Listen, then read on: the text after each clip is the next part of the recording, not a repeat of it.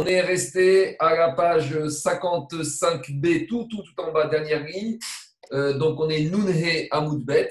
Donc, on continue avec les Gmarot euh, qui nous enseignent que Chazvé Shalom de penser que certains personnages du Tanakh, où on peut, la lecture, une lecture pchat peut laisser penser qu'ils ont fauté, mais Chazvé Shalom, il ne fait pas comme ça qu'il faut pas lire le Tanakh comme le pchat.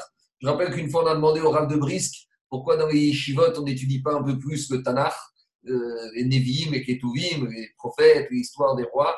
Il a répondu dans le risque qu'on n'étudie pas parce qu'on ne comprend pas. Agmara, on comprend, mais le Tanakh, c'est beaucoup plus difficile. Donc, plutôt que de faire des contresens et d'en tirer des mauvaises conclusions, ça qu'il a dit, on évite.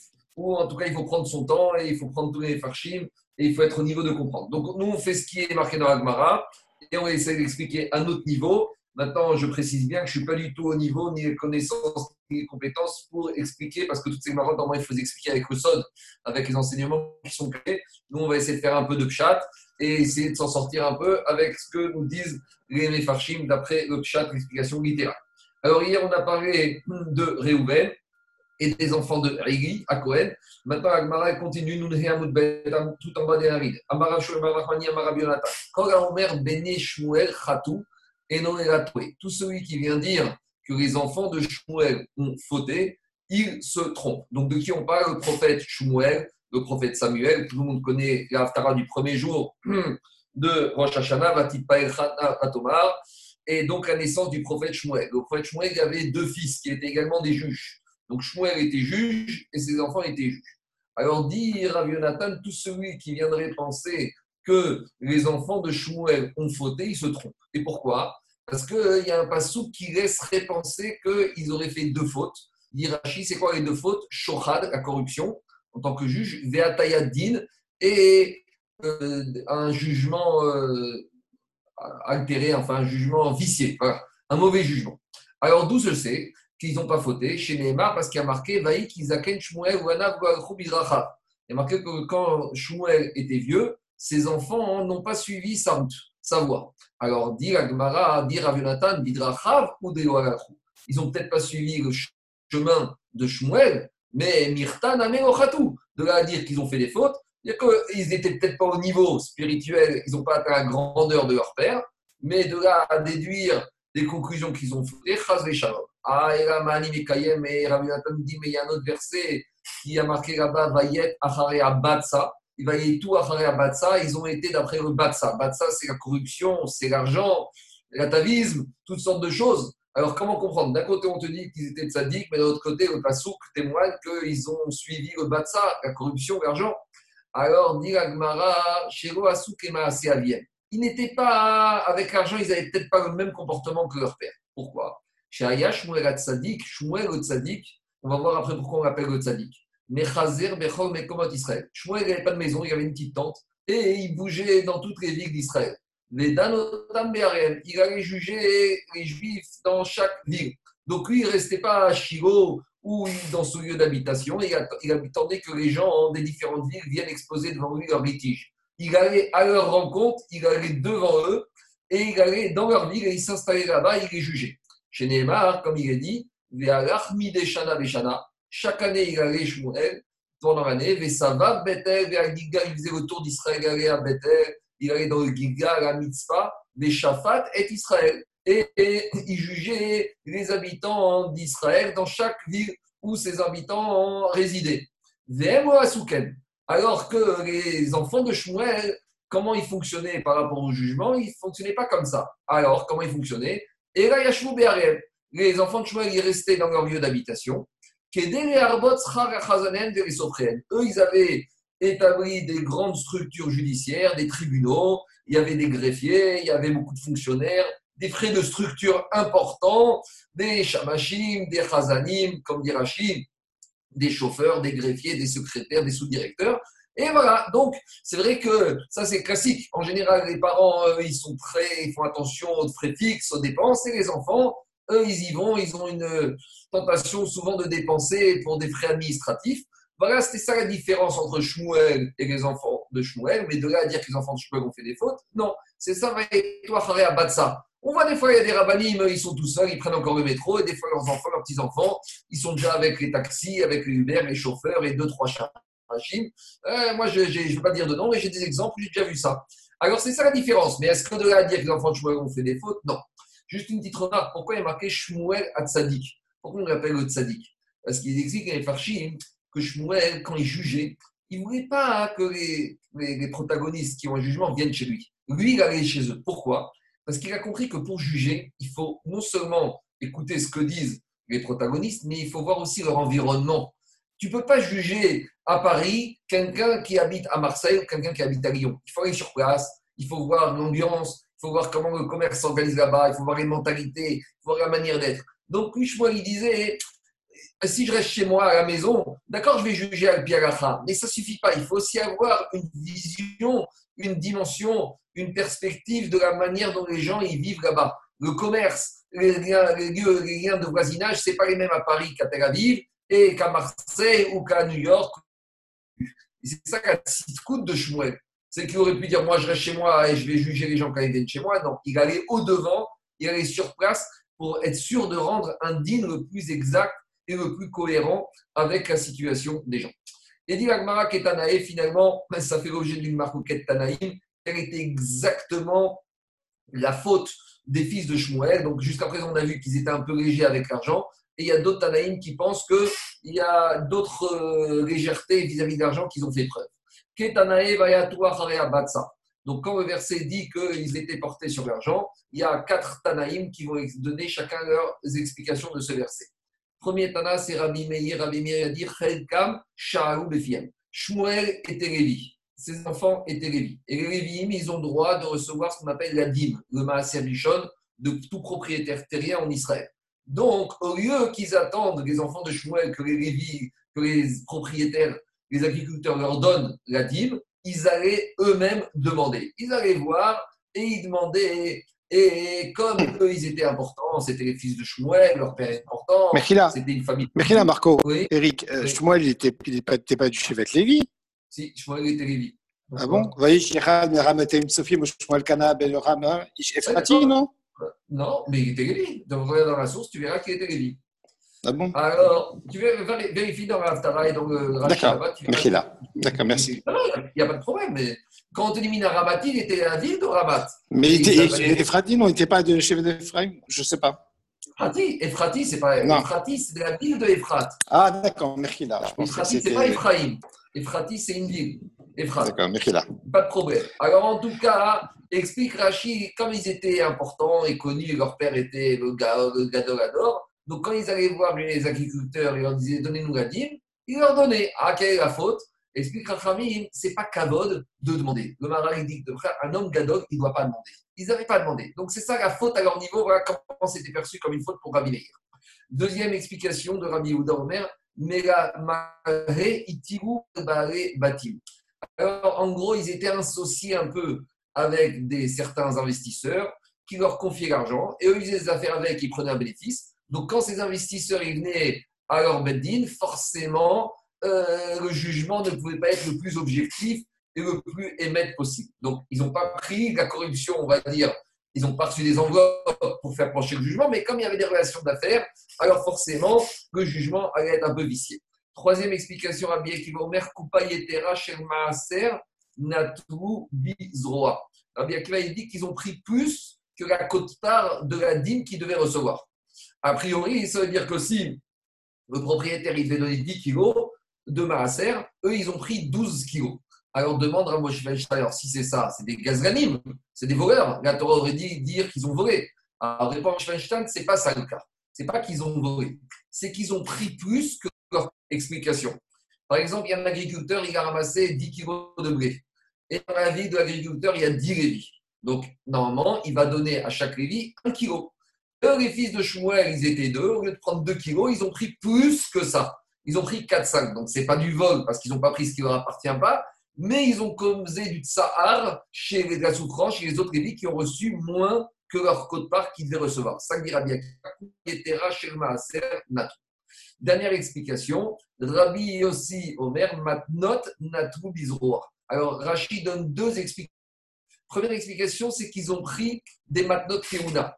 Ils se faisaient passer pour des kohanim où ils disaient qu'ils avaient droit. Vous savez que quand on, sacrifiait un korban shlamim, alors, il y avait trois parties de l'animal qu'on devait donner au Kohanim. On avait vu ça quand on a fait Maserhet C'est Zeroa, Echaim, Bekeva. On doit donner la joue, la panse et la cuisse droite au Kohanim. Alors, eux, d'après la première explication de Rashi, bien qu'ils n'étaient pas Kohanim, ils allaient prendre chez les Israël qui avaient offert des Shlamim ces trois parties de, du Korban.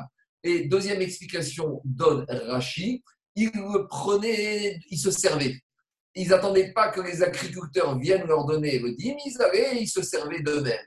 Et il y a un pasouk qui est dans Khourin, où là-bas on apprend que même pour le Maaser, on a, le Cohen et le Lévi n'ont pas, pour la Trouma et le Maaser, les Cohen et le Lévi n'ont pas se servir.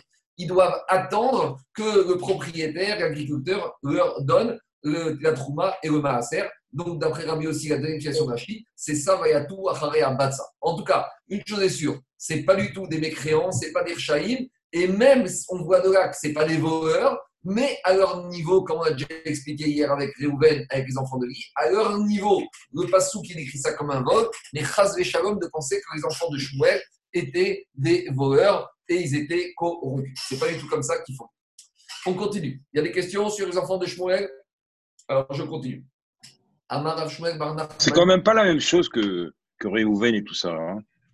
Si, c'est la même chose. Quand on te dit, ils ont été d'après Batsa, d'après Batsa, c'est la corruption, c'est le vol. Donc, a priori, c'est comme Ok. il a couché. Non. Ok. Ok. Non, mais Réhouven, à la limite, il, a, il avait quand même une raison euh, ah, qui était valable ou pas. Mais là, euh, ils prennent sans, sans demander. Euh, ils sont passés pour des Kohanim. Bon, c'est un peu. Tu, peux trouver des, des, des, des Je veux pas me mêler. Euh, non, tu peux trouver. Leur dire quelque chose tu peux trouver. Tu peux dire qu'ils avaient peur que le propriétaire il ne va pas donner le maaser, donc être sûr qu'il va faire la mitzvah. Tu peux trouver. Tu peux trouver des. Quand tu prennent pas des Kohanim, c'est pas du Gezel, euh, clairement? Si, si, si, ça. La première explication de Rachid, c'est un. Non, maintenant Gezel c'est prendre. Non, c'est usurpation d'identité. Ça va au Cohen. Ils n'ont pas, ils ont pas, ils ont pas revendiqué ce qui va au Cohen. Daniel, je vais te dire, je n'ai pas cherché, mais je pense que c'est pour ça que Rachid donne une deuxième explication. Il n'y a, pas, a pas un problème de LD, je mangeais quelque chose qui est Kadosh qui ne revient non, pas. Non, parce que zéro à la fin qui va, c'est pas Kadosh. C'est pas Kadosh, c'est fouillé. C'est pas Kadosh. Mais je n'ai pas cherché ce premier Rachid. J'ai plutôt été avec le deuxième Rachid. Ok, ça marche. Tu me connais plus. Maintenant, non, ok. il faut chercher le premier Rachid, c'est sûr qu'il y a de quoi. Le Caps Route. Je continue.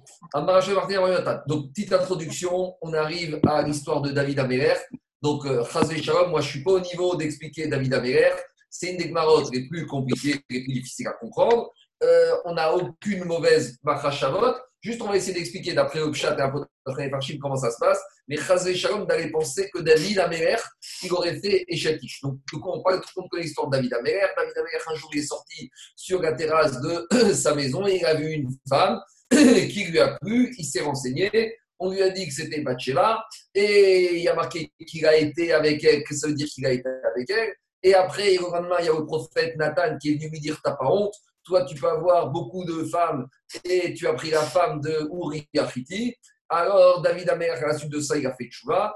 Mais l'histoire, elle s'est passée un peu différemment de la lecture Pshat qu'on peut en faire. Alors maintenant, ça, c'est la lecture Pshat qu'on a l'impression que David a été avec Bathsheba, qui était une femme mariée, donc qui aurait fait de l'adultère. Mais on verra déjà dans la lecture d'Agmara qu'on va faire ici que ce n'est pas exactement comme ça que ça s'est passé, même s'il y a peut-être une poussière de faute. En tout cas, Chazvé Shalom de dire que David Améler, il aurait fait la faute de l'adultère. Alors, c'est ça qu'il dit à Marav Yonatan.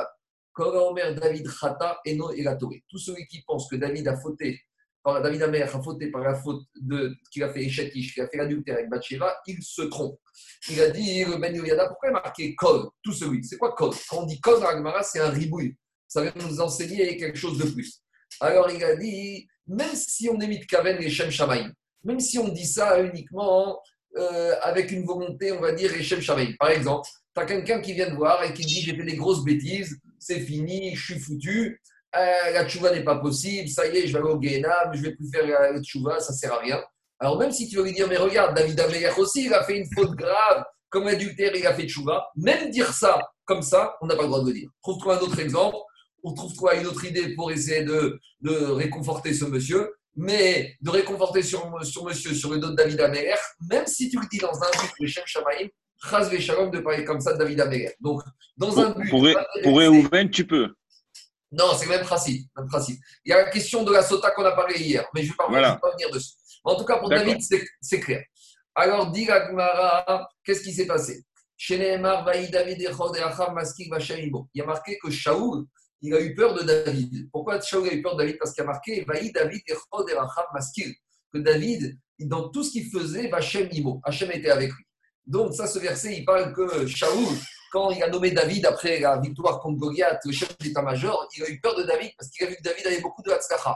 Alors dire à Yonatan Efshar, Bariado, est-ce que tu peux imaginer que David il fasse une faute aussi grave que l'adultère, ou Shrina Imo, et que la présence divine soit avec lui? C'est inimaginable, c'est inimaginable d'envisager, c'est inimaginable d'envisager que quoi?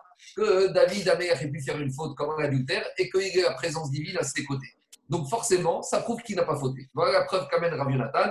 Alors le marché pose la question, mais pourtant, ce pasouk, il est, il est, cité avant l'histoire de Bathsheba. Ce pasouk, il est cité à l'époque où David était encore jeune, à l'époque où c'était le chef d'état-major de Shaoul. Alors comment on parle de ce verset pour prouver quelque chose qui a lieu plus tard? Il répond, Marcha, c'est évident que si David allait dans le futur faire cette faute de l'adultère, même dans sa jeunesse, il aurait pas eu droit à la présence divine. Ah, vous allez me dire, mais on ne connaît pas le futur. Akadosh Baruch il connaît le futur. Nous, on ne sait pas ce qu'on va faire dans le futur. On a libre arbitre. Mais Akadosh Baruch il sait in fine qu'est-ce qu'on va faire ou pas faire. Donc, Akadosh Baruch qui savait que le futur, il savait très bien que David n'avait pas voté. C'est pour ça que la présence divine pouvait, pouvait euh, résider avec David Améler. Il a demandé au Sava de Novardok, un grand maître du Moussard, il a dit Mais comment David Nathan, il dit que tout celui qui dit que David, il n'a pas fauté, il se trompe? Pourtant, David, lui-même, il a dit. Il a dit qu'il a fauté. Alors, comme Gagmara dit que dit que David n'a pas fauté. Mais David Améler lui-même a dit Vechatati, ma faute, l'énergie Tamid. Alors, il explique que ça va de Novardok, il dit comme ça. Pour David Améler, le fait que les gens disent qu'il a fauté, c'est déjà une faute. Et David Améler qui était tellement exigeant avec lui-même que le fait que les gens déjà puissent penser cela, pour David Améler, c'est déjà une faute qu'il soit arrivé à une situation où il laisse penser ça chez les gens. C'est ça. Le... Marco, j'avais, j'avais une question, mais peut-être que tu as donné la réponse en même temps. On l'avait vu précédemment dans le, les je n'ai plus le, la page précise, mais on avait dit que lors d'inauguration de, de, de Shlomo, son fils, les portes ne voulaient pas s'ouvrir et que justement euh, David Amer, il avait demandé, Mechila, euh, il avait fait tchouva. Oui. Que on dit qu'il avait accepté sa tchouva et on a su quand les portes se sont ouvertes contre son fils, il avait évoqué le nom de, de son père. Oui. Donc, si, le, si, si, à ce moment-là, il avait demandé justement, il avait fait tchouva, c'est qu'il avait malgré tout quelque chose à se faire pardonner. Tu ne demandes pas de tchouva sur rien. C'est ça qui dit que ça va donc, c'est sur la même, sur la même, euh, sur quoi C'est ça qui dit que ça va Ce qu'il avait à se faire pardonner sur, sur le fait que des gens puissent penser qu'il avait sur, fait une faute. Ça, c'est Mais l'origine de, de, de, de, l'origine de ça, c'est quoi? C'est, c'est... peut-être une légèreté chez David Amer, comme on va voir par la suite. Peut-être qu'il y a eu une petite. tu as une chouva malgré tout. Bien sûr. Et sur ça, il a fait chouva. Et sur ça, il a perdu un fils. Et C'est là la finesse. La finesse, en même temps, c'est de donner une poussière de faute qui peut aussi alimenter après plein de choses. Et qui va être mentionné dans la Gemara. Exactement. Alors, on continue. Gmara, alors si on dit que David n'a pas fauté, alors on va prendre les versets. Le prophète Nathan, il vient voir David, il lui dit à David Amer, Madoua Bazita et Devarachem. Pourquoi tu as fait du mal? Rasot Vero Asa. Alors Rabbi Nathan, il dit non. Le prophète Nathan, lui a reproché chez Bikesh qu'il a voulu faire du mal. Vero Asa. Bikesh, veut dire qu'il a voulu, mais finalement, il n'a pas fait du mal. Donc, c'est ça que Nathan lui a reproché, d'avoir une préméditation, une poussière de préméditation de faute. Amarav, et Rav, il a dit Rabbi deate David, mais à perf David biscouté, biscouté. Rav, il a dit que Rabbi Udanasi, qui était le descendant de David Améler, il a inversé le verset pour traiter en faveur de David Améler. Et comment il a tranché, comment il a expliqué le verset de Rabbi Udanasi sur David Améler? Il a dit comme ça. Le prophète Nathan, vient voir David, il lui dit Pourquoi tu as voulu faire la asot La asot, c'est un futur. Pourquoi tu as voulu faire le mal dans le futur? Et Rabbi, a dit Omer Meshun Rabbi, dit Je ne comprends pas la construction grammaticale ici de cette phrase. D'habitude, dans toute la Torah, tout, chez Kol Torah, quand quelqu'un a fait du mal, comment on écrit? Ktiv Beou Vayas, au passé, on dit qu'il a fait. Des Ktiv, et là le prophète Nathan, il vient voir David Améler et il lui parle sur un événement passé en utilisant une construction grammaticale qui exprime le futur. Ktiv Asot.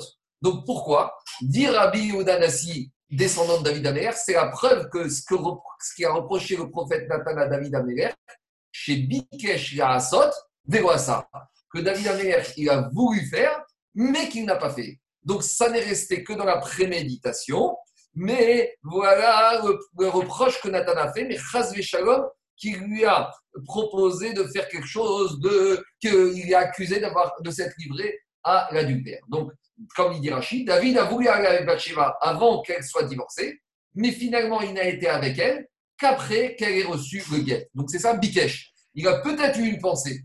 Alors, par rapport à cette explication que Rachid fait de la Gemara, demande le choix.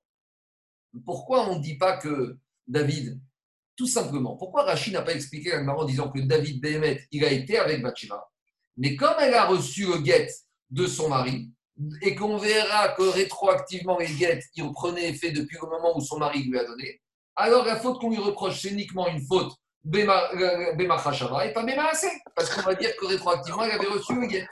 Oui, au moment ah, où il aurait eu l'acte avec elle, il aurait été dans un Zman euh, pas terrible. Alors ça, c'est Il ne savait pas qu'il allait mourir. Ça, c'est Tosot. C'est Tosot. Mais avant d'arriver à Tosot, alors il explique comme de choix que Rachid n'a pas voulu dire cela. Pourquoi? Parce que ça voudrait dire que David, il a fauté même par la Machashava. Or, on a déjà expliqué ça. J'ai déjà expliqué souvent à la synagogue que dans la paracha de Matot, on apprend qu'à une femme qui fait un vœu et que son mari a entendu que sa femme a fait un vœu et que le mari a annulé le vœu de la femme sans que la femme soit au courant. Il y a marqué là-bas dans la Torah, Vachen Israchra.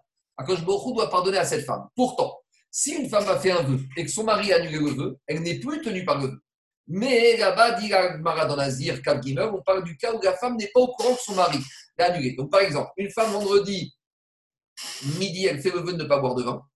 Maintenant, vendredi à 2h, son mari qui a entendu qu'elle a fait ce vœu-là, il lui annule le vœu sans qu'il la mette au courant. Et vendredi soir, sa femme, la femme, elle boit du vin. Donc, d'après le deal, d'après l'action, elle n'a rien transgressé. Mais d'après la Mahashava, elle a transgressé. Il y a marqué dans la Torah Vachem Isracha. Elle aura besoin d'être pardonnée.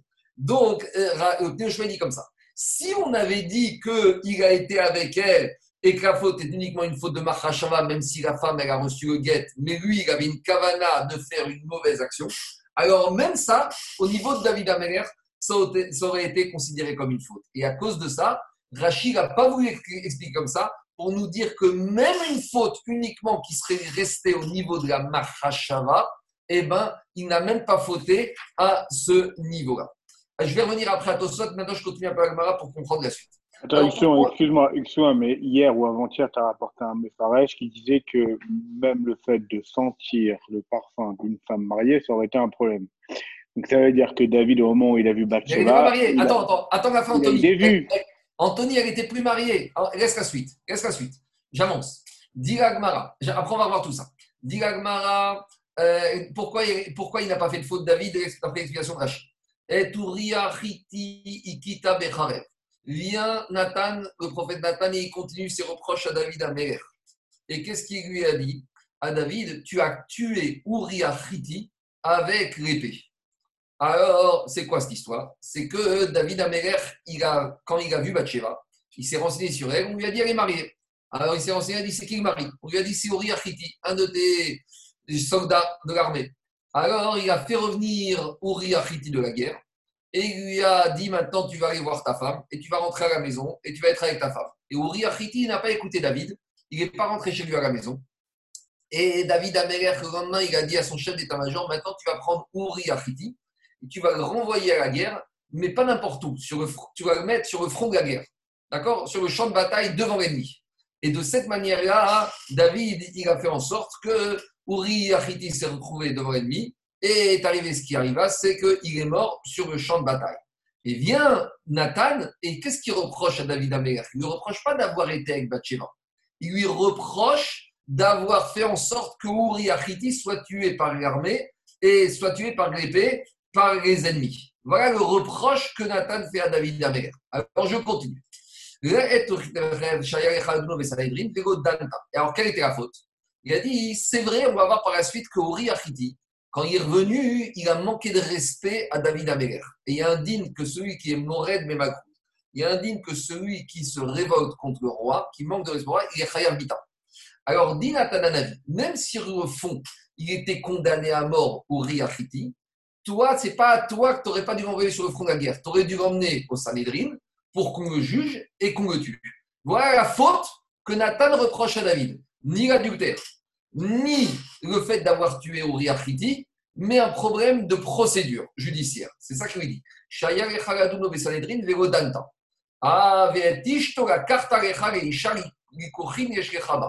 Concernant sa femme, tu l'as prise rikochin, rikochin gashon kecha. Tu l'as prise, tu avais le droit de la prendre, tu lui as fait kiddushin.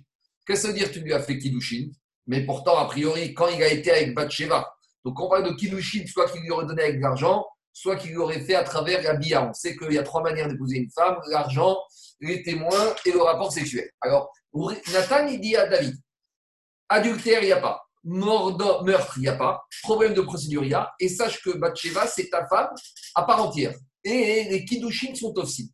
Ça veut dire que les kiddushin, l'acte de mariage que tu as donné à Bathsheba, c'est un acte parfait. Ah, comment c'est possible?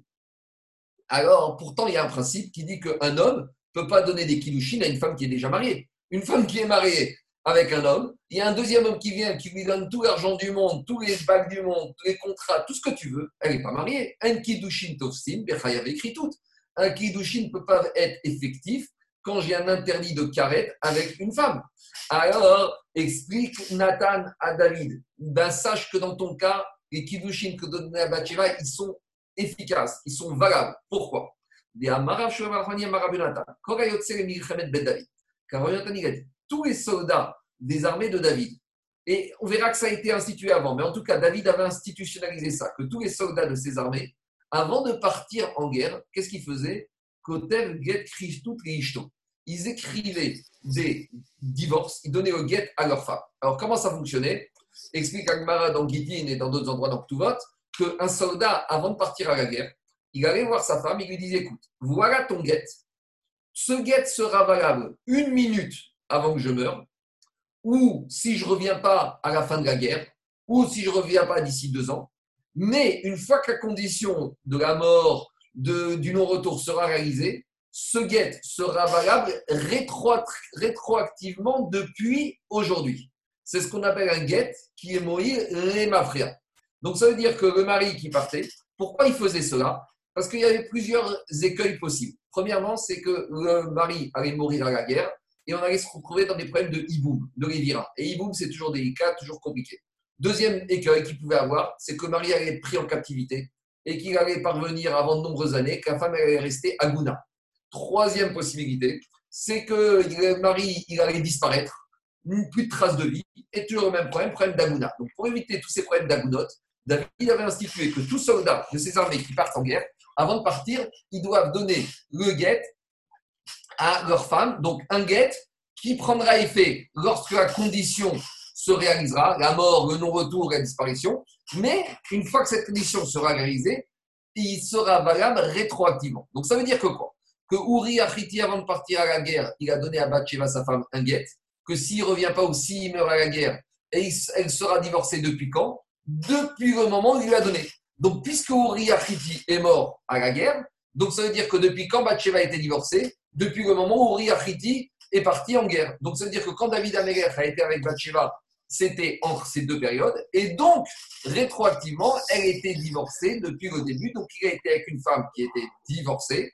Et donc, il lui a donné les Kiddushin. Et c'est ça que le prophète Nathan David lui a dit Tu as donné, tu as été, tes Kiddushin, ils sont valables. Ta femme était divorcée rétroactivement depuis le moment où son mari lui avait donné le guet. Alors, D'après le prophète, d'après le prophète s'il n'était pas mort, comment ça se passerait? Voilà. Il a fait mais maintenant il était mort. Non, non, mais s'il n'était pas mort, c'est rétroactif. Mais sur le moment, s'il n'était pas mort, il y a eu. Mais quand Nathan est venu, quand Nathan est venu, il était déjà mort.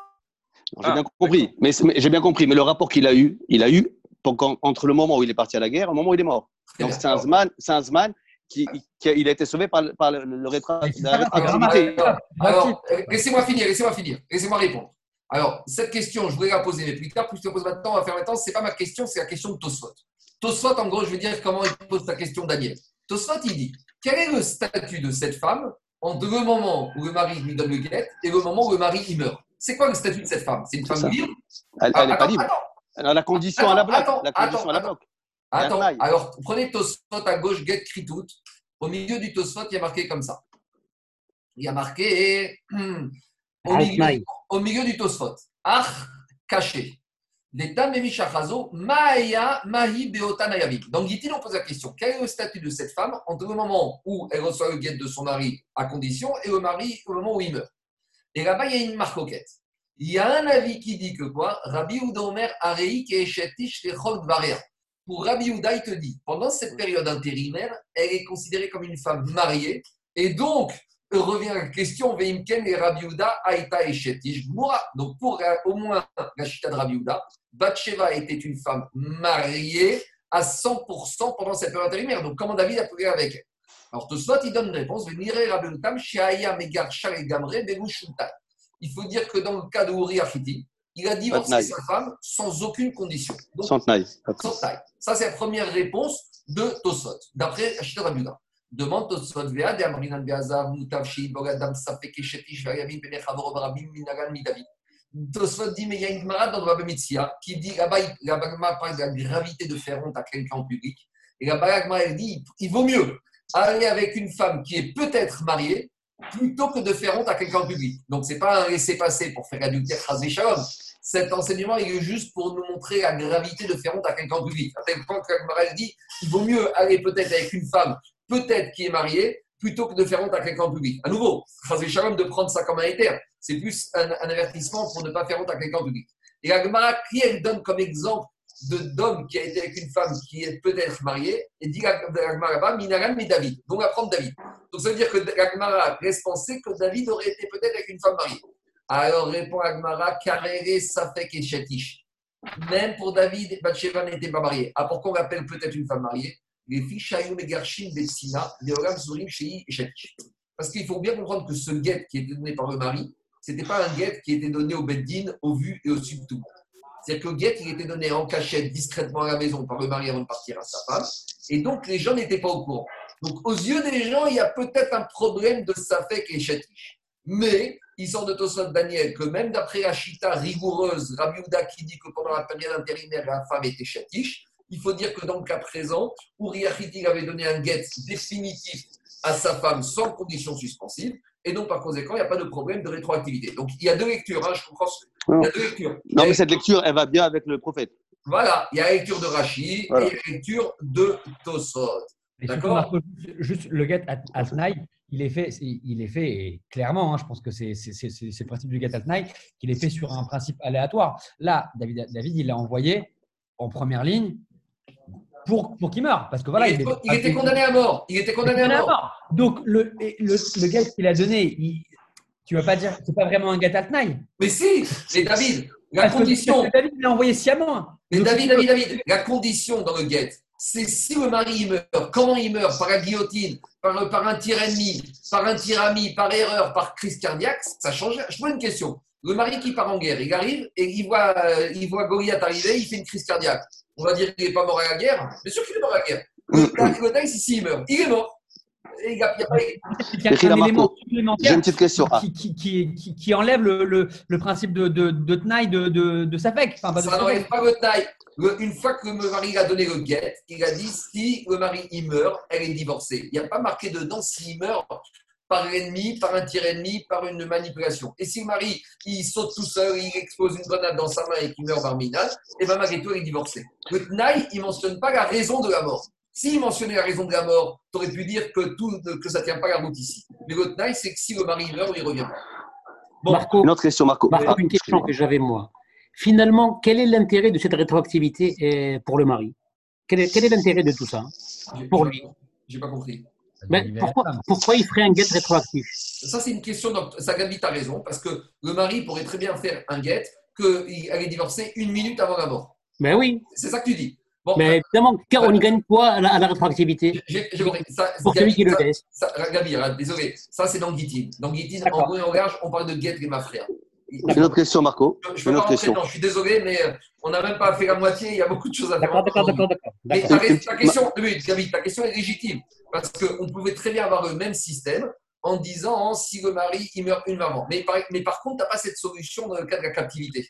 Parce que tu vas dire quoi? Une minute avant qu'il part en captivité, des fois le mari va rester un mois, il ne veut pas divorcer sa femme.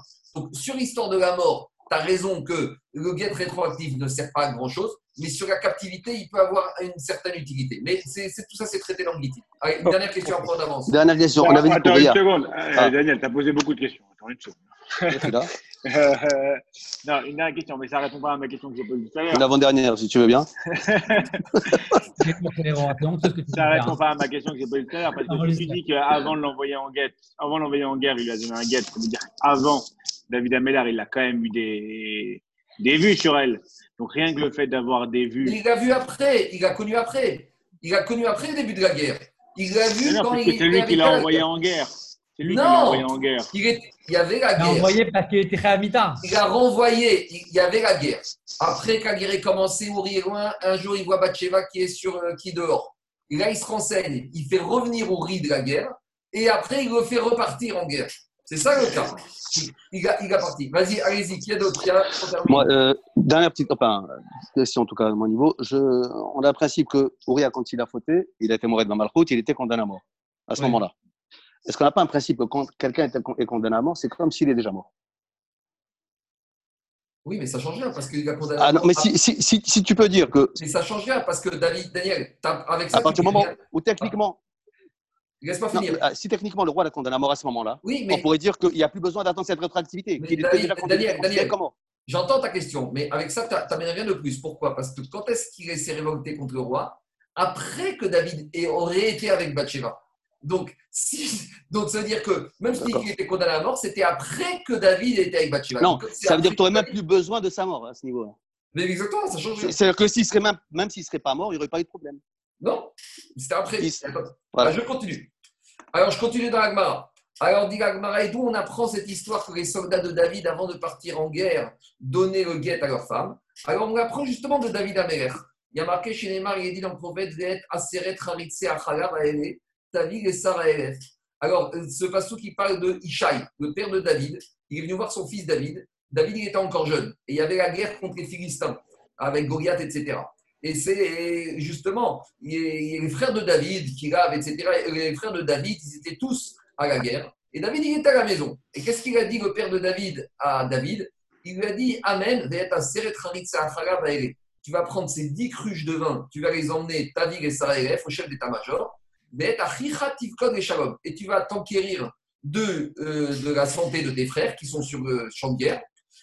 Et entre parenthèses, c'est là que David est arrivé, il a vu Goliath et après la suite de l'histoire.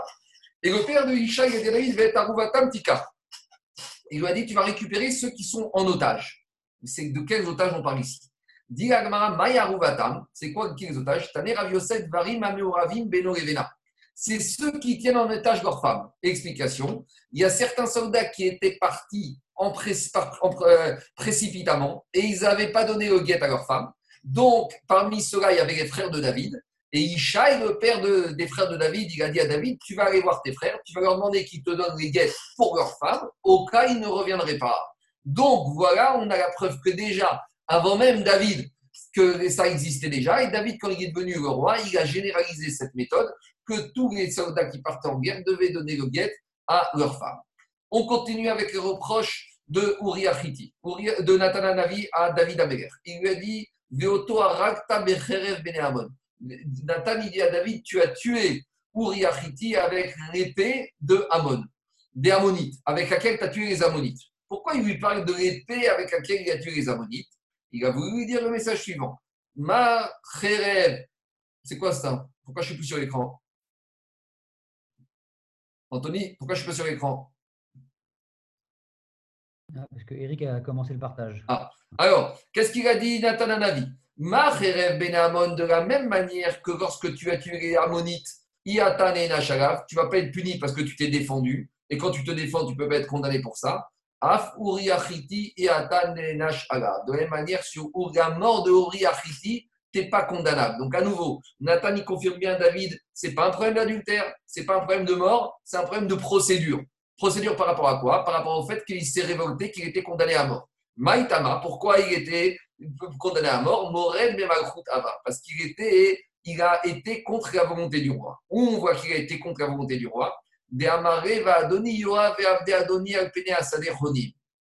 Deux explications en quoi il a été Morel y a l'explication de y a l'explication de Tosot. L'explication de Rashi, c'est que quand David il a ramené Yoav, euh, il a ramené de la guerre, alors il lui a dit Tu vas aller ce soir, tu vas manger, tu vas boire et tu vas aller avec ta femme. Et Uri Achiti, il n'a pas écouté David. Et il n'est pas rentré chez la maison, il, a dormi dehors. Et au lendemain, David Amer lui a dit Pourquoi tu ne m'as pas écouté? Et il lui a dit Comment tu veux que je rentre chez moi faire la fête avec ma femme? Va donner Yoav, alors que Yoav, notre maître, Béavdi a donné. Et tous les soldats de, de David, Alpenasné, ils font la guerre, et moi, tu veux que j'aille faire la fête à la maison. Mais ici, le problème, c'est que comment il a appelé Yoav, le chef d'état-major, il a appelé Adoni. Donc le fait qu'il appelle le chef d'état-major Adoni devant le roi, ça c'est un manque de respect pour le roi. C'est comme si le Premier ministre dit devant le président de la République, tu l'appelles Monsieur le Président. Donc pour ça, il était condamné à mort. Ça c'est la lecture de Rachi. La lecture de Tosfot, c'est qu'il était condamné à mort, pas à cause de ça, parce que ça c'est pas un... Il n'a pas voulu dire que Yoav était le roi. Mais pourquoi il est condamné à mort? Parce que David lui a demandé d'aller chez lui à la maison et qu'il n'a pas écouté David. Ça c'est la lecture de Tosfot donc il est condamné à mort. Ah, demande Tosot, mais alors pourquoi finalement David n'a pas emmené, n'a pas voulu emmener Ori Achiti au tribunal? Pourquoi David il l'a jugé, il l'a tué lui-même? Pourquoi il ne l'a pas emmené au tribunal? Ça, c'est la question qui est posée par Tosot. Alors, il explique que le Sanhedrin va du Chayabita.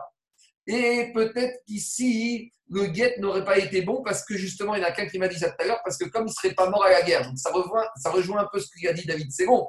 Si le Bet Sanhedrin l'avait condamné à mort, il aurait été tué par le Sanhedrin et il ne serait pas mort à la guerre, et donc le guet n'aurait pas été annulé. Donc tu vois, David, on rejoint un peu ton idée de tout à l'heure, mais pas par rapport à la guerre, par rapport au fait qu'il aurait été tué par le Sanhedrin, et que dans le guet, la condition du guet, il n'y avait pas la mort prévue par le Sanhedrin, il y avait la mort prévue à la guerre. Donc, deuxième réponse que donne Rabbeinu il ne voulait pas qu'il soit jugé par le Sanhedrin pour ne pas que les gens disent que David l'a livré au Sanhedrin pour qu'il le tue et qu'il puisse prendre sa femme. Donc David, déjà, il avait peur des gens qui jasaient, des gens qui allaient dire tout et n'importe quoi. Donc s'il avait, entre guillemets, amené Ori Achiti au tribunal, au Sanhedrin, qu'est-ce qui se serait passé? Le Sanhedrin aurait condamné à mort Achiti. Et après, les gens dit, vous savez pourquoi David il a livré Ori Achiti au Sanhedrin? Pour qu'il soit condamné à mort et qu'il puisse parler avec sa femme. Alors David, il a dit quoi? Je vais envoyer à la guerre et il y a un principe. S'il doit mourir, ce sera Abeyad Hashem, et comme ça, au moins, il va essayer de diminuer, entre guillemets, les corribés et les racontards des gens qui allaient faire la Hara sur lui. Et troisième explication donne le Mar. Déjà, on David, il y avait toujours des gens qui jasaient contre lui.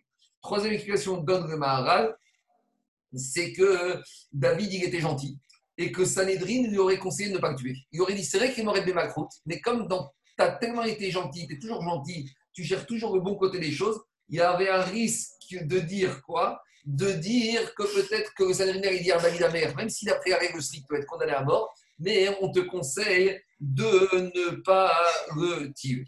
Voilà les différentes explications pour répondre à Tosfot. Maintenant, je continue avec Marc. Marc, Marc je ne comprends pas quel était l'intérêt du roi David de dire à ce euh, Ouri de rentrer chez lui et d'être avec sa femme tranquille alors qu'il désirait sa femme.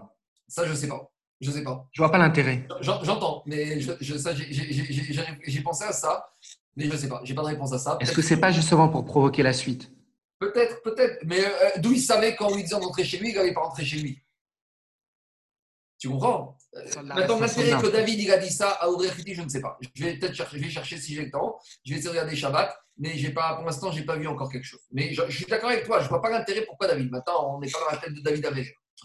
Alors, je continue. Amar Rav Kimayan Be David Gomashkachatka Be Barmidoria Dirtiv Rak Lorsqu'on cherche dans toute la vie de David Améler, Rav dit la seule faute que tu vas trouver à David Améler, c'est quoi? C'est cette faute-là, cette poussière de faute, problème de procédure, problème de Mahashava, expliquez comme vous voulez. En tout cas, d'après Rav, la seule faute qu'on peut trouver à David Améler dans sa vie, c'est celle-là. Demande à Gmara, t'es sûr? Mais pourtant, le même Rav qui a dit que la seule faute qu'on trouve à David Améler, c'est un problème de Uri, Achiti et alors David, il a dit, Miyamar Ravachi et Amar Rav, lui-même, il a dit, Kibel David Lachonara. On va voir tout de suite que David, il a accepté le Lachonara de son vivant.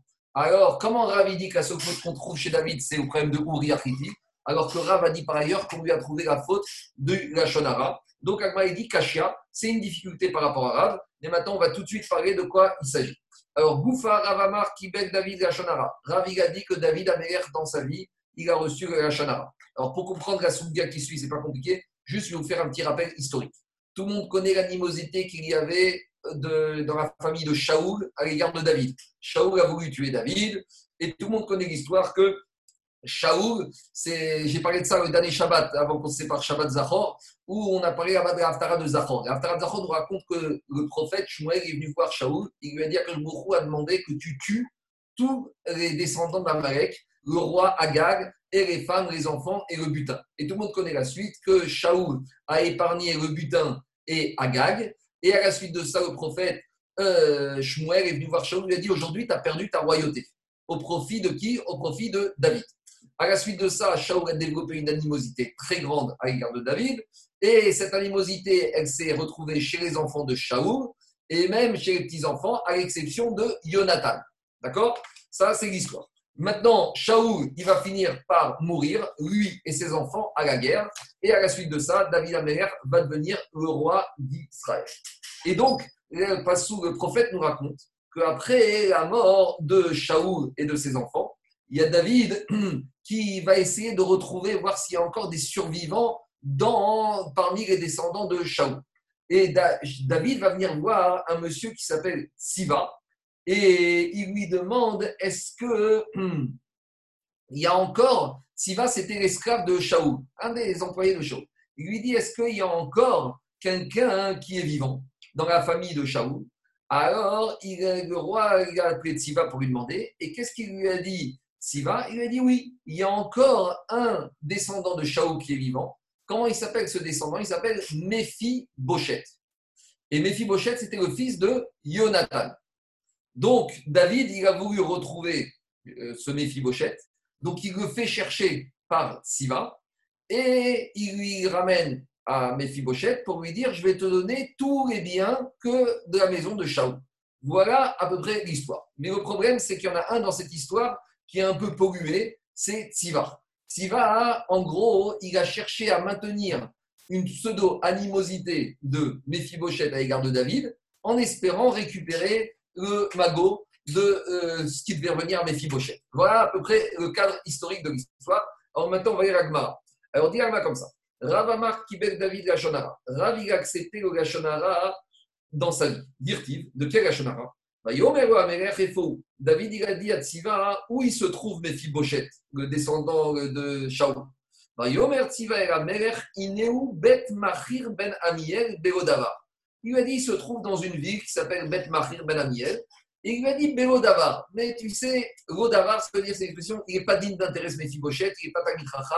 Si tu cherches un Tamit Racham, eh, il ne vaut rien ce monsieur. Victime, et pourtant, quand David il a envoyé chercher Mephibosheth, il a envoyé le chercher et il l'a ramené. Et quand il l'a ramené, qu'est-ce qui a marqué? Ben il a vu que ce Mephibosheth, il était Talmid Racham, et donc euh, Siva lui avait menti. Il lui avait présenté un Maharet, et finalement c'était un Talmid Racham. Donc ça, c'est une première fois. Voilà ce qui s'est passé avec Siva. Maintenant, dit Agmara, des Chakrava, qui a Dar al-Shin, il avait Maïtabra Kibamine. Puisque une première fois, David a vu que Siva lui avait menti, pourquoi quelques années plus tard, lorsque Siva est venu faire de la délation sur Mephibosheth, David Améler, il a accepté. Donc, on va passer quelques années. Les années de David Améler sont passées. Mephibosheth, il a récupéré les biens de sa famille. Et les années passent. Et les années passent, tout le monde connaît la suite. Avshalom, il fait un coup d'État. Et David est obligé de prendre la fuite devant son fils Avshalom. Et le jour où Avshalom prend la fuite, il y en a un qui débarque tout content à Jérusalem. C'est qui? C'est Mephibosheth. Et qu'est-ce qu'il a pensé Mephibosheth? Il a dit Ça y est, aujourd'hui, David, cet imposteur, il a été chassé. enfin la royauté va revenir dans ma famille. Et étant le dernier survivant de la famille de Shaoul, il était content que voilà, David n'est plus roi, la royauté va revenir à Shaoul. Et qui lui a raconté ça? C'est justement Tsiva qui a raconté à David que euh, Mephibosheth, il est très heureux du coup d'État euh, qui a forcé David à l'exil. Alors, a dit pourquoi quand Tsiva il vient raconter ça à David, puisque David a vu que dans le passé Tsiva c'était un menteur, pourquoi là il a accepté David toutes ces paroles de Tsiva Alors c'est ça que sur l'Agmara. Quand tu sais que quelqu'un t'a menti une fois, alors et tu t'es rendu compte qu'il a menti, en général, tu ne donnes plus de crédit à tout ce qu'il va dire par après. Alors on demande à Gmara Mirde, Khazia des puisqu'il a vu David qu'il savait que Tiva était un menteur, qui a Darak Shin il avait, pourquoi quand après Tiva vient raconter à David que Mephibosheth est tout heureux de ce qui arrive à David, qu'il a été forcé à l'exil, Maïtama qui miné. Et on voit qu'il a accepté ses paroles, dire-t-il,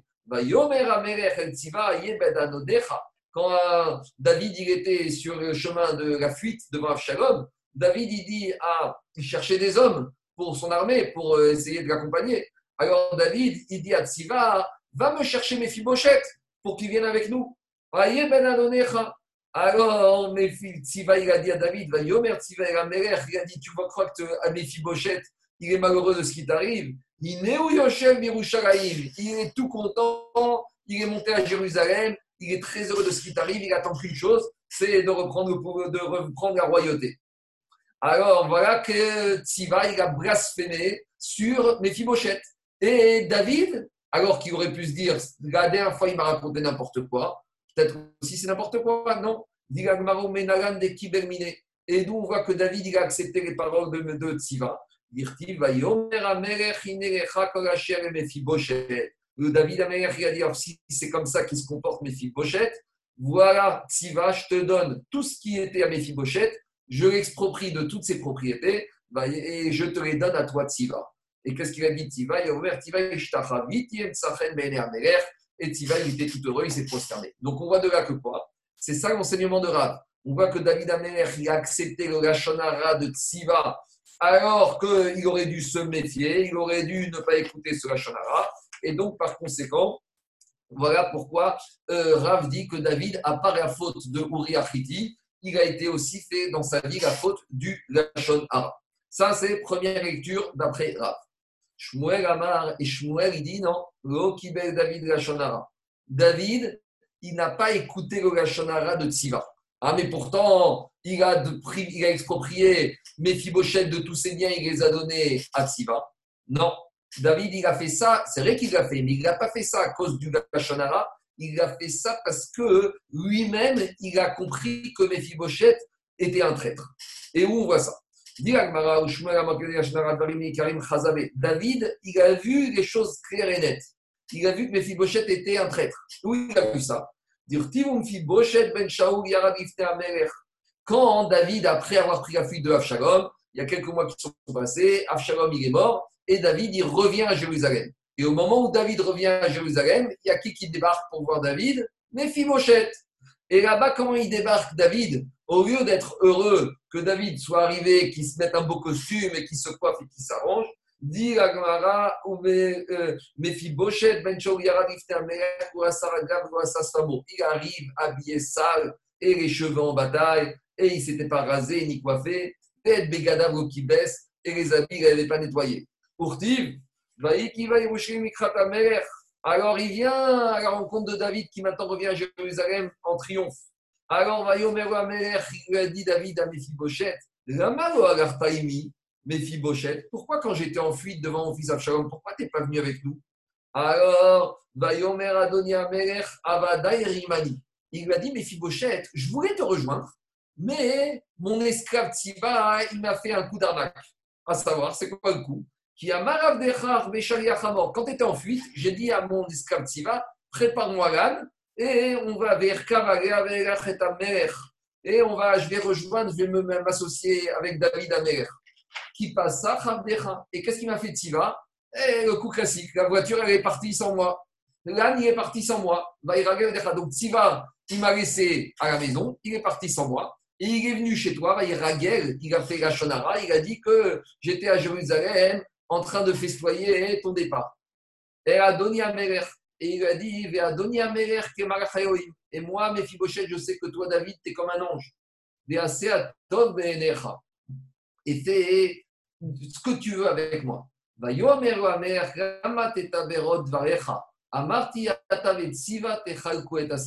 Il a dit David a alors si c'est comme ça, je vais donner la moitié des terrains que j'avais donné à Tsiva, je vais te rendre la moitié des terrains, on va diviser les terrains en deux. Une partie, je laisse à Tziva, mais une partie, la moitié, je te rends à toi. Va Yomer à Mephibosheth à la mère. Et Mephibosheth, là, il s'est énervé. Il n'était pas content. Il a dit Tu te moques de moi, la moitié, tu me rends. Ah, si c'est comme ça, t'as qu'à tout lui donner. Je veux même pas de cette moitié. Donc, Mephibosheth, il a eu un comportement dédaigneux à l'égard de David qui lui proposait de ne lui rendre que la moitié. Il a dit C'est comme ça que tu me parles Alors que moi, j'ai souhaité que tu reviennes en paix à la maison. Amaro, explication du verset de Mephibosheth, ce qu'il y a David. Il a dit Mephibosheth, Ani amarti beshalom. Moi, je voulais souhaiter que tu reviennes en paix. Et c'est ça que tu me fais, au lieu de me rendre tous mes biens, tu ne me rends que la moitié. Il a dit, Mephibosheth, j'ai rien contre toi. Et là, c'est pire. J'en ai, à l'égard de celui qui t'a ramené en paix et de, ce coup d'État. En gros, Mephibosheth est en train de dire à David, à qui j'en veux, c'est à Kadosh Baruch qui t'a ramené en paix. Je ne comprends pas pourquoi Kadosh Baruch il t'a pas tué. Alors, Aïnou dirtiv, et c'est ça qu'on dit, Ouven Yonatan Meribal, que le fils de Yonatan, il s'appelait Meribal. Demande la Gemara, Meribal Shemo, Veao Mephiboshet Shemo, mais le fils de Yonatan, il s'appelait pas Meribal, il s'appelait Mephiboshet. Pourquoi on a changé son nom ici? Et là, Mitor Meriva Meribal, c'est deux mots qui veulent dire Meriv, il a fait une guerre, Baal avec le propriétaire du monde. Donc, c'est quoi ici? C'est que ici, il s'est révolté contre que Akashbohu envie David Amer. Yatstabat Amra. Ce jour-là, il y a une voix céleste qui est sortie.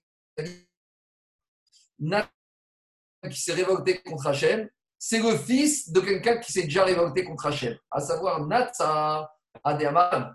Mais Fibochet, il s'est révolté contre Akadosh Baruch par rapport que Akadosh Baruch a ramené David en vie. Barnatsa, c'est le fils de celui qui s'est révolté. C'était qui? C'est pas le fils, c'est le petit-fils. Qui était le grand-père de Mephibosheth? C'était Shaou. Et où on a vu que Shaou il s'est révolté contre Akadosh Baruch c'est ce que je vous ai dit, Aftarat Parashat Zachor. Dirti Quand Shaou est venu pour tuer Agag et les habitants d'Amalek.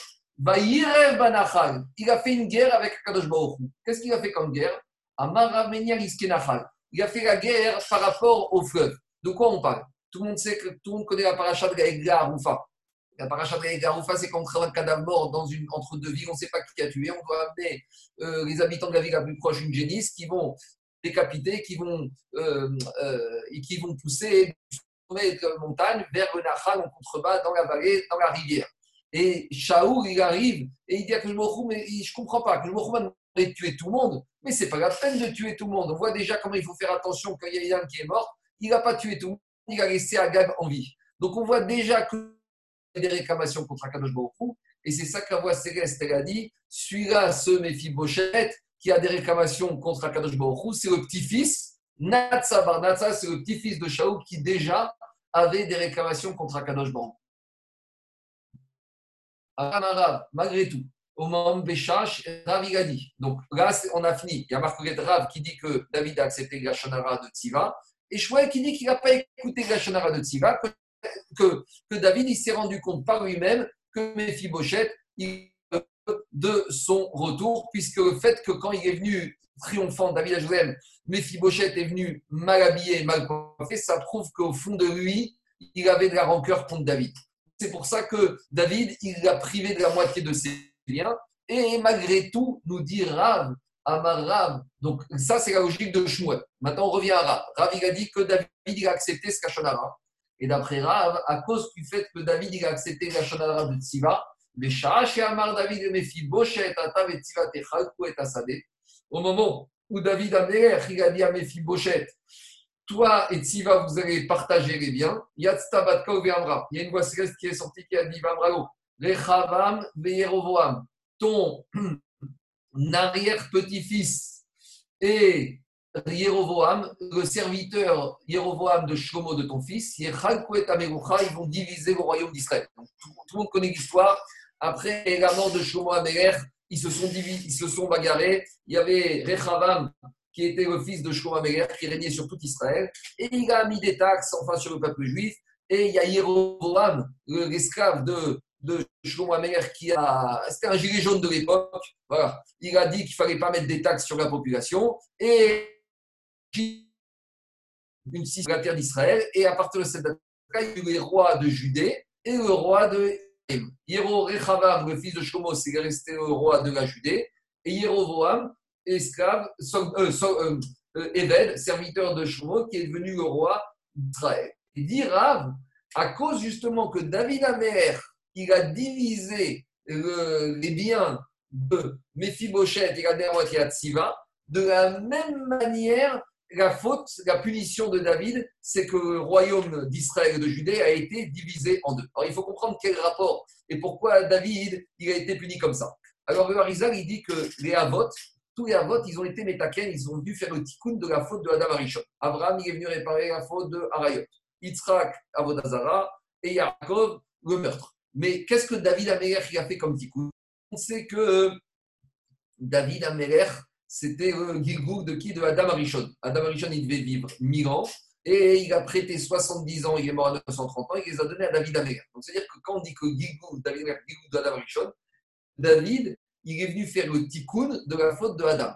Une des fautes de Adam, c'était quoi? C'était la faute de la parole, du dibour, qui ont écouté l'incitation du Nahash. Donc, ça veut dire comme ça ici.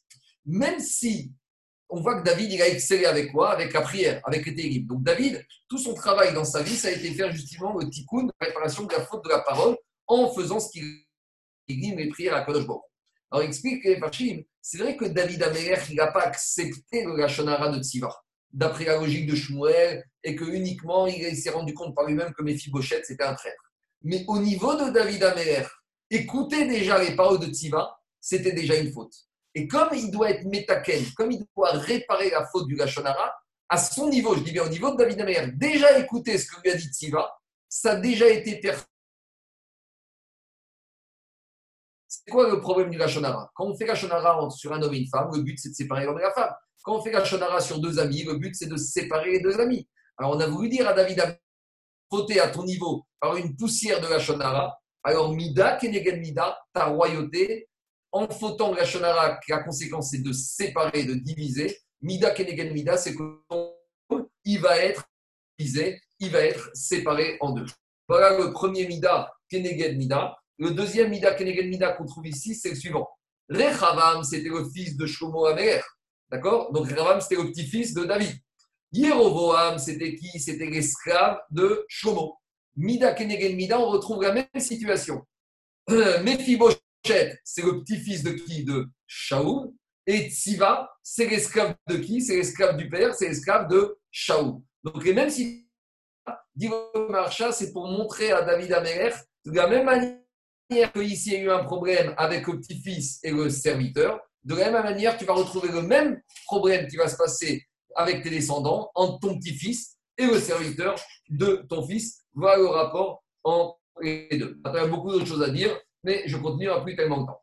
Diragmara, Amaravuda, ça va être quand même Amaravuda, Ravuda dit Amarav au nom de Rav. Il m'allait David la Shonara. Si David n'avait pas accepté cette poussière de la Shonara, ben David, jamais le royaume de David aurait été divisé en deux. Israël Avodazara et le juif Avodazara, on n'aurait pas été exilé de notre père. C'est quoi l'histoire d'Avodazara ici? C'est que à la suite du schisme, il y avait le problème, c'est que Yeroboam il régnait sur toutes les terres, sauf sur euh, la Judée.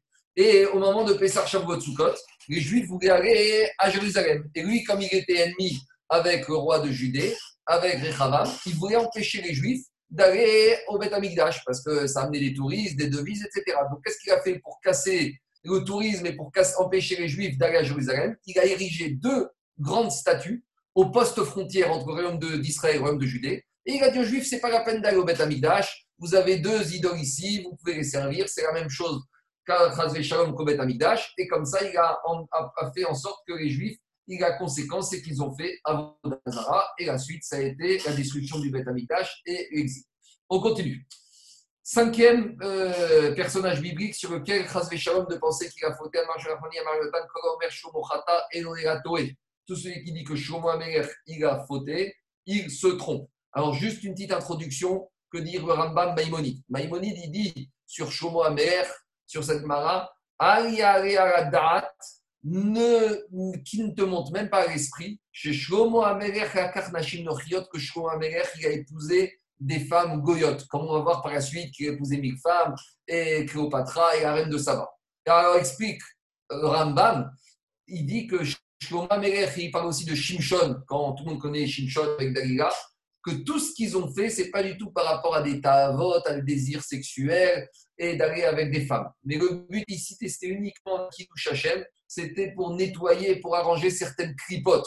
Donc on est obligé d'expliquer ces marades après le sod, j'en suis incapable, mais je vous dis juste qu'il dit ici, littéral, le fait que Shuma Meger ait épousé mille femmes et mille instruments de musique, etc. Ici, on est purement dans la notion de Kabbalah. Et si ça vous paraît étrange, regardez, Shuma Meger, c'était il y a 3000 ans. Mais prenez il y a quelques dizaines d'années, euh, il a raconté une fois le chauffeur de Baba Salé que Baba Salé lui a demandé d'aller acheter des fruits au marché et qu'il l'a emmené et que Baba a mis une heure à chercher une pastèque ou un melon. Et le chauffeur lui a dit Mais pourquoi tu as mis une heure? Pourquoi tu as cherché toi, tout ce tas de melons, de pastèques Qu'est-ce que tu cherches? Il a dit Il y a des neshamot. Tout le monde sait que des fois, les neshamot, elles reviennent dans les fruits. Et lorsqu'on fait la bracha, on libère la neshama. Donc imaginez si déjà, il y a 50 ans, 70 Baba Salé, il faisait le travail de tikkunim, de kripote, de nettoyer les impuretés qu'on peut retrouver dans la nature, Kalvachomer que Shlomo Ameler et Shimshon, c'est ça qu'il faisait. Un petit exemple dit Shlomo dit le quand Shlomo Ameler, on dit qu'il épousait mille femmes et qu'il avait mille instruments de musique, tout ça c'était Avod, Avodat Hashem. Mille instruments de musique pour les éloigner de l'Avodazara et pour les ramener vers le service d'Akadosh Donc, Chaz Shalom de penser que Shlomo Ameler a épousé des femmes goyotes, ou comme on va voir dans Agmara, qu'il a fait de l'Avodazara. Alors, il faut expliquer quand même les versets. Alors, dit Agmara, Kol, Omer, Shumo, Enochata, Enomata, Shinawel, Shalem, Hashem. C'est au cas qui va David. Dit le verset que je crois qu'il n'était pas au niveau de David. Alors dit Rav Yonatan, qu'il va David à vivre ou Negoava, Mirtana Megochata. Il n'était peut-être pas au niveau de, de David, mais il n'a pas fauté. Une des preuves qui est amenée par les Farchim, c'est que, regardez, quand David il a fauté, la poussière de faute qu'il a fait, Nathan Anavi, il n'a pas eu peur de venir le voir et de lui crier et de lui réprimander. La plus grande preuve que Shomo Améler n'a pas fauté, c'est qu'on ne trouve aucune trace d'aucune réprimande, d'aucun prophète, ni du Sanhedrin. Et on peut être sûr que si Shlomo Améler avait fauté, un prophète à l'époque, Nathan est venir le réprimander. De la même manière qu'ils ont venu voir David quand ça n'allait pas, alors le fait qu'ils ne soient pas venus voir Shlomo, ça prouve que tout allait bien chez Shlomo. Et une preuve supplémentaire, c'est que David Améler était, entre guillemets, beaucoup plus agressif, je, vais expliquer, que Shlomo Améler. David Améler, c'était un chef de guerre. Les prophètes ou les membres d'Israël auraient pu avoir peur de David Améler. Ils auraient pu dire Attends, il a été contre Goliath. Il faisait peur. Il faisait guerre. Ah, et malgré tout, ils n'ont pas eu peur. va que s'il y avait quelque chose à dire chez Shlomo, Shlomo qui n'a jamais fait une guerre, qui était un homme de paix, Oev Shalom, Verodev Shalom, qui faisait tout pour arranger, va remettre que s'il avait eu un problème, eh ben, les prophètes n'auraient pas eu peur d'aller le voir. Donc, disent les Farshim, la plus grande preuve, la plus grande preuve que Shlomo n'a pas fauté, c'est que personne n'est venu faire une. Et la seule réprimande que vous trouverez, c'est Yerovoam qui est venu lui faire des reproches sur le fait qu'il a traîné dans la construction du Beth Amikdash. Mais on ne trouve aucune trace, aucun reproche, ni sur les femmes, ni sur l'argent, ni sur la pseudo-avodazara. Ça, c'est la plus grande preuve. Quand ça ne va pas, dans la Torah, on le dit. Il n'y a pas de tabou, il n'y a pas de secret. Si on n'a rien dit, c'est que Shlomo Meger, il n'y avait aucun problème. Alors, et Amani Quoi? Oui, juste une petite question. Et ce n'est pas la raison pour laquelle euh, c'est Shlomo qui a été zoré de, de, monter le Beth Amikdash et pas David? Ça, c'est une autre raison. David, on dit qu'il avait est un homme de guerre. Mais en tout cas, ça renforce la preuve qu'on voit que David, agressif, pas agressif, mais en tout cas homme de guerre, les gens, les prophètes auraient pu avoir peur de lui. Et malgré tout, ils n'ont pas eu peur et ils sont venus vous voir. Calva Romer, que c'est un qui n'était pas un chef de guerre, donc qui était très gentil, qui ne faisait pas peur physiquement, qu'il ne serait pas privé. En général, quand il y a un problème chez un dirigeant, on aime bien aller critiquer, on aime bien aller voir, on aime bien dire. Hein, ça, tout le monde profite de ça. Donc s'ils n'ont pas profité avec Meller, c'est qu'il y avait rien à reprocher. Alors il faut expliquer les psukim.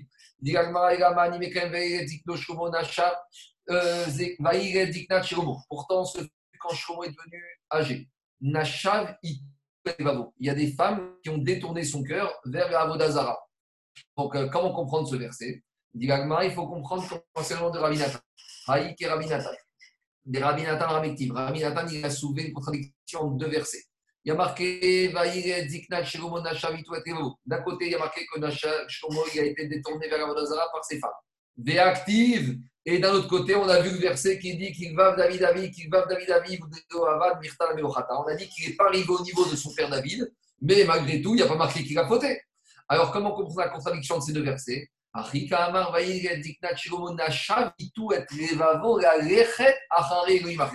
Les femmes de Shlomo, lui, les a mariées dans une bonne kavana. Mais les femmes, elles ont voulu le détourner. Elles ont voulu le détourner. Mais il n'a pas été. C'est uniquement une tentation qu'elles ont voulu le tenter, mais il n'a pas cédé. Ah, diagma, actif, pourquoi il y a marqué Azibane Shegomo, Azivna, Ivne Shlomo, Bama, Yichmosh, Shekot, Moab. Pourtant, il y a marqué que il va construire des, des bamotes, des hôtels pour des idoles de Moab. Diagma, chez Bikesh, il a voulu, elles ont voulu pousser à construire. Mais il n'a pas, il pas construit. Ah, pourquoi? Tu dis comme ça Parce que le mot Ivne, c'est un futur. Donc, dans le passé, on parle du futur. Dans le passé, il a voulu faire ça, ou il a, on l'a poussé à faire ça, mais il n'a pas construit. Alors, dit chez Ah, mais cette construction grammaticale, il venait du futur, on la trouve qu'après la victoire contre Haï, Yoshua, il a construit un misbéach. Alors, ce qui veut dire que cette construction grammaticale veut dire qu'il a voulu construire, mais il n'a pas construit, mais c'est n'importe quoi. Et là, des bananes, là-bas, tu vois, on sait qu'il a construit. Donc, Achanam et Debana. Donc, je suis obligé de dire que quand on a une expression qui veut dire il venait, ça veut dire que même Shlomo Améler, il a construit. Ce n'était pas qu'il a voulu construire, il a construit effectivement. Alors, dit Alors, comment expliquer ce verset? On part dans une autre direction. Rabbi aussi Omer. Rabbi aussi, il a enseigné. Dans ce verset de Rabbi aussi, on parle du roi Yoshiao. Donc, il faut comprendre que le peuple juif, après le schisme, il s'est livré à beaucoup d'Avodazara, il a amené beaucoup d'Avodazara en Eretz Israël. Mais à la suite de ça, il y a eu des rois qui se sont succédés. Il y a eu Assa, il y a eu Yehoshaphat, il y a eu Yoshiaou et Yochiskiaou qui ont détruit toutes les Avodazarat qu'il y avait en Eretz Israël. Alors, dit Ravi aussi ramène le verset qui parle du roi Yoshiaou. Qu'est-ce qu'il a marqué? Il a marqué comme ça. Et Rabbi aussi. Qu'est-ce qu'il a dit Rabbi aussi Il a marqué concernant le roi Yoshiaou. Toutes les hôtels d'idoles qui se trouvaient à Jérusalem, à Shermimin à côté du mont des Oliviers, à Sherbana Shlomo Melech Israël, que Shlomo avait construit les Ashterot Shikot Sidonim pour les idoles de Sidon. Toutes ces idoles-là qui avaient été, tous ces hôtels pour les idoles construits par Shlomo Melech, qui avaient été construits, construits par Shlomo, Yoshiaou a détruit. Donc on voit de ce verset que Shlomo Melech, il a construit effectivement des hôtels pour des idoles. Donc on ne comprend pas. Explique Rabbi aussi. Yoshiaou, il était bien après le roi Assa et le roi Yoshaphat. Dit comme ça. Et Sharba, Assa, Aram, tu peux dire que Assa qui était avant, il n'a pas détruit. Yoshaphat, Aram, et que Yoshaphat, il n'a pas détruit toutes les idoles. Il faut dire que Yoshiaou, il a détruit les idoles qui n'avaient pas été détruites précédemment par Assa et Yoshaphat. Dit mais ça ne tient pas la route. Pourquoi?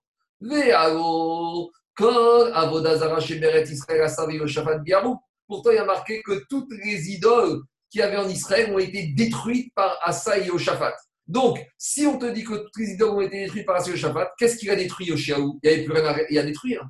Rishonim Le verset, il veut te dire comme ça. On a comparé Yoshiaou à Shlomo Comment? C'est vrai que Yoshiaou n'a pas détruit les idoles puisqu'elles avaient toutes été détruites précédemment. Mais même s'il ne les a pas détruites, effectivement, on lui compte comme s'il les avait détruites. Tellement qu'il était haut, tellement qu'il avait des bonnes cavanotes, tellement qu'il était sadique, il aurait, même si elles, si elles avaient été là, il les aurait détruites. Et même si maintenant, effectivement, il ne les a pas détruites, on lui tient, on lui met à son compte comme s'il les avait détruites. Ça, c'est du bon côté des choses. Et on compare Yoshiaou à Shlomo Meler, et Shlomo maintenant, c'est du mauvais côté des choses. De la même manière, il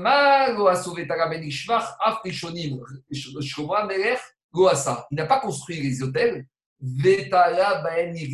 Mais on lui compte comme s'il les avait construites parce qu'il y avait quand même un problème au niveau de Shlomo Amer. Donc, construire, il les a pas construits. Même quelque chose qui ne va pas. Ben et il y a marqué dans le verset que Shlomo a fait du mal. Alors pourquoi on lui compte tout ça comme s'il a fait du mal, comme s'il a construit ses autres? Répond Agmara et on revient au début de la Soudia d'avant-hier. Il aurait dû se révolter, il aurait dû, il aurait dû réprimander ses femmes qui se livraient d'olatrie. Et il ne les a pas réprimandées et il n'a rien dit. Et on a déjà dit que quelqu'un qui a la possibilité de faire un reproche à l'autre qui se comporte mal, alors on lui compte comme si lui-même a fait la faute. On a tenu pour rigueur à Shomamer qui avait fait la Vodazara, l'idolâtrie, même si effectivement il ne l'a pas fait. Pourquoi? Parce qu'il aurait pu réprimander ses femmes. Ah, vous me dites ces femmes c'était des goyotes Ce n'est pas une question. On peut répondre qu'il les avait converties, même si c'était des goyotes. dans les sept lois noachiques, il y a l'interdiction de l'idolâtrie. Donc, il avait l'obligation de les réprimander, il avait de l'influence, c'était le roi, c'était Paris, et il n'a pas fait. Et on revient au début de la Soudia d'avant-hier, qu'on nous parlait de la vache de Rabbi Lazar Ben qui sortait avec la ficelle autour des cornes, et on lui a dit, mais il avait plusieurs vaches, on a dit c'était la vache de sa voisine, mais on lui a tenu rigueur, comme si sa propre vache. Voilà le reproche qu'on a fait à Shlomo Amer. Il aurait mieux valu que Shoamer qui soit euh, bûcheron pour aller couper du bois pour la Vodazara, ben et qu'on n'écrive pas cela, parce que, comme on a déjà dit, il n'y a rien de pire. La faute de la non-réprimande est une faute gravissime. Au moment où Shlomo a épousé Cléopâtre, la fille de Paro, elle a amené un orchestre philharmonique, mille instruments. Hein, les grands orchestres d'aujourd'hui, Daniel, ça fait pitié. À l'époque, c'était 1000 musiciens, 1000 instruments de musique. Et elle lui a dit, c'est comme ça qu'on fait. Elle lui a montré comment on faisait le service de la. Et il n'a rien dit. Alors explique les Farshim qu'au contraire, il voulait se servir de cette Avodazara, de cette manière, pour l'inverser dans la Gdusha. Il voulait justement récupérer ces kelim, voir comment ça fonctionne, et les amener au Bet pour les Shirat pour faire le service d'Akodash Baruch. Tout ça, c'était les Shem Shamaïm qu'il a fait. Quand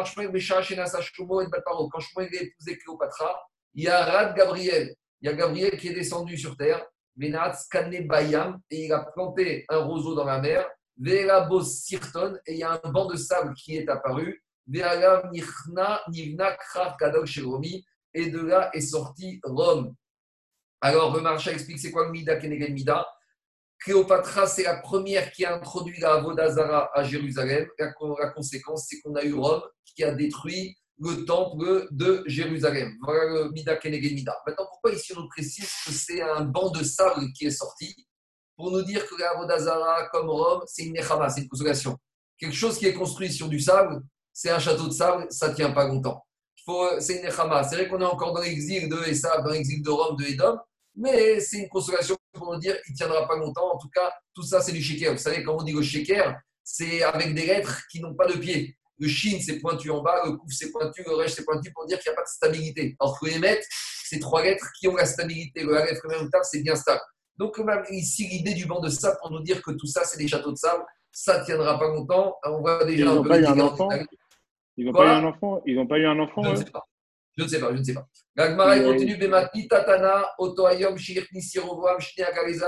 Et après, il continue ce jour où Yerovoam Ben Nevat, il a mis deux idoles en or aux portes de la Judée, à Dan, et pour ne pas que les habitants de son royaume montent à Jérusalem. Echad Bevetel, Echad Bedan. Il y en a une idole qui était mise au poste frontière de Bethel, une autre au frontière de Dan. Nivnat Sarif Achad. Il y a à nouveau aussi une petite émanation de Rome qui s'est détachée. Vezeu, Italia, Yavan, c'est devenu la Grèce. Donc voilà, l'exil grec et l'exil de Rome, ils trouvent leur source et dans la Vodazara de Yeroboam Ben Nevat et dans le problème de Cléopatra qui a amené la Vodazara à Jérusalem. On continue avec le dernier personnage biblique sur lequel Chaz Vishon de penser qu'il a fait une faute.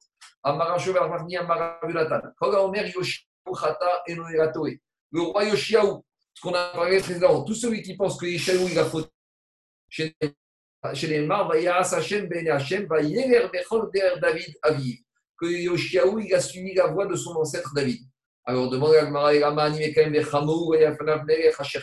Pourtant, le verset, il dit dans Melachim qu'il n'y en a jamais eu un roi comme Yoshiaou, à Cherchav, qui est revenu, qui a fait tchouva. Donc, s'il a fait tchouva, c'est qu'il a fait des fautes.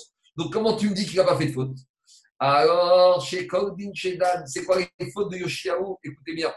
Yoshiaou, il est devenu roi à 8 ans. Et il a siégé au Beddin entre 8 et 18 ans. Et normalement, moins de 18 ans, on ne peut pas être Dayan. Alors, tous les jugements qu'il a rendus entre l'âge de 8 ans et 18 ans, quand il a pris de l'argent à quelqu'un, condamné quelqu'un à payer, quand il a eu 18 ans, il a remboursé l'argent à celui qui l'avait condamné à payer. Ah, Shema Tomar est-ce que tu vas dire qu'il a pris l'argent de celui qui avait reçu pour remettre ce qu'il avait donné? Non, Omar, Celui qui avait reçu l'argent, il l'a laissé dans ses mains, et celui qui avait sorti, il a remboursé avec sa poche. C'est ça. Jamais on a eu un roi à Cherchav, que même si le din était bien, malgré tout, comme Al-Piracha, il ne devait pas être Dayan, alors il y avait un vice de procédure. Au lieu d'annuler le jugement, il a laissé l'argent chez lui qui a reçu, il a remboursé avec sa poche.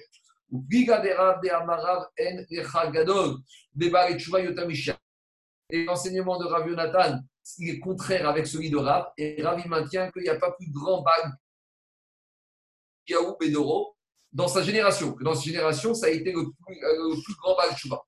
Des Rav et il a dit que Rav, euh, Rav qu'il y a un autre dans leur génération qui a fait une grande teshuva. C'était qui? Manu Ava Avoua de Rabbi le grand-père de Rabbi Yirmiya Baraba. Et il y en a qui disent Acharva de Rabbi Yirmiya Baraba, le grand-oncle de Rabbi Yirmiya. Parce que Rabbi Acha, ils étaient frères.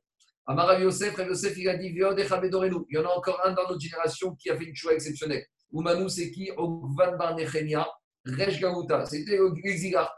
Et on l'a pris Nathan des Tsutsita, dit Rachid, c'est qu'il avait, au dit Osfot, il avait une petite bougie qui, qui, qui était au-dessus de son front.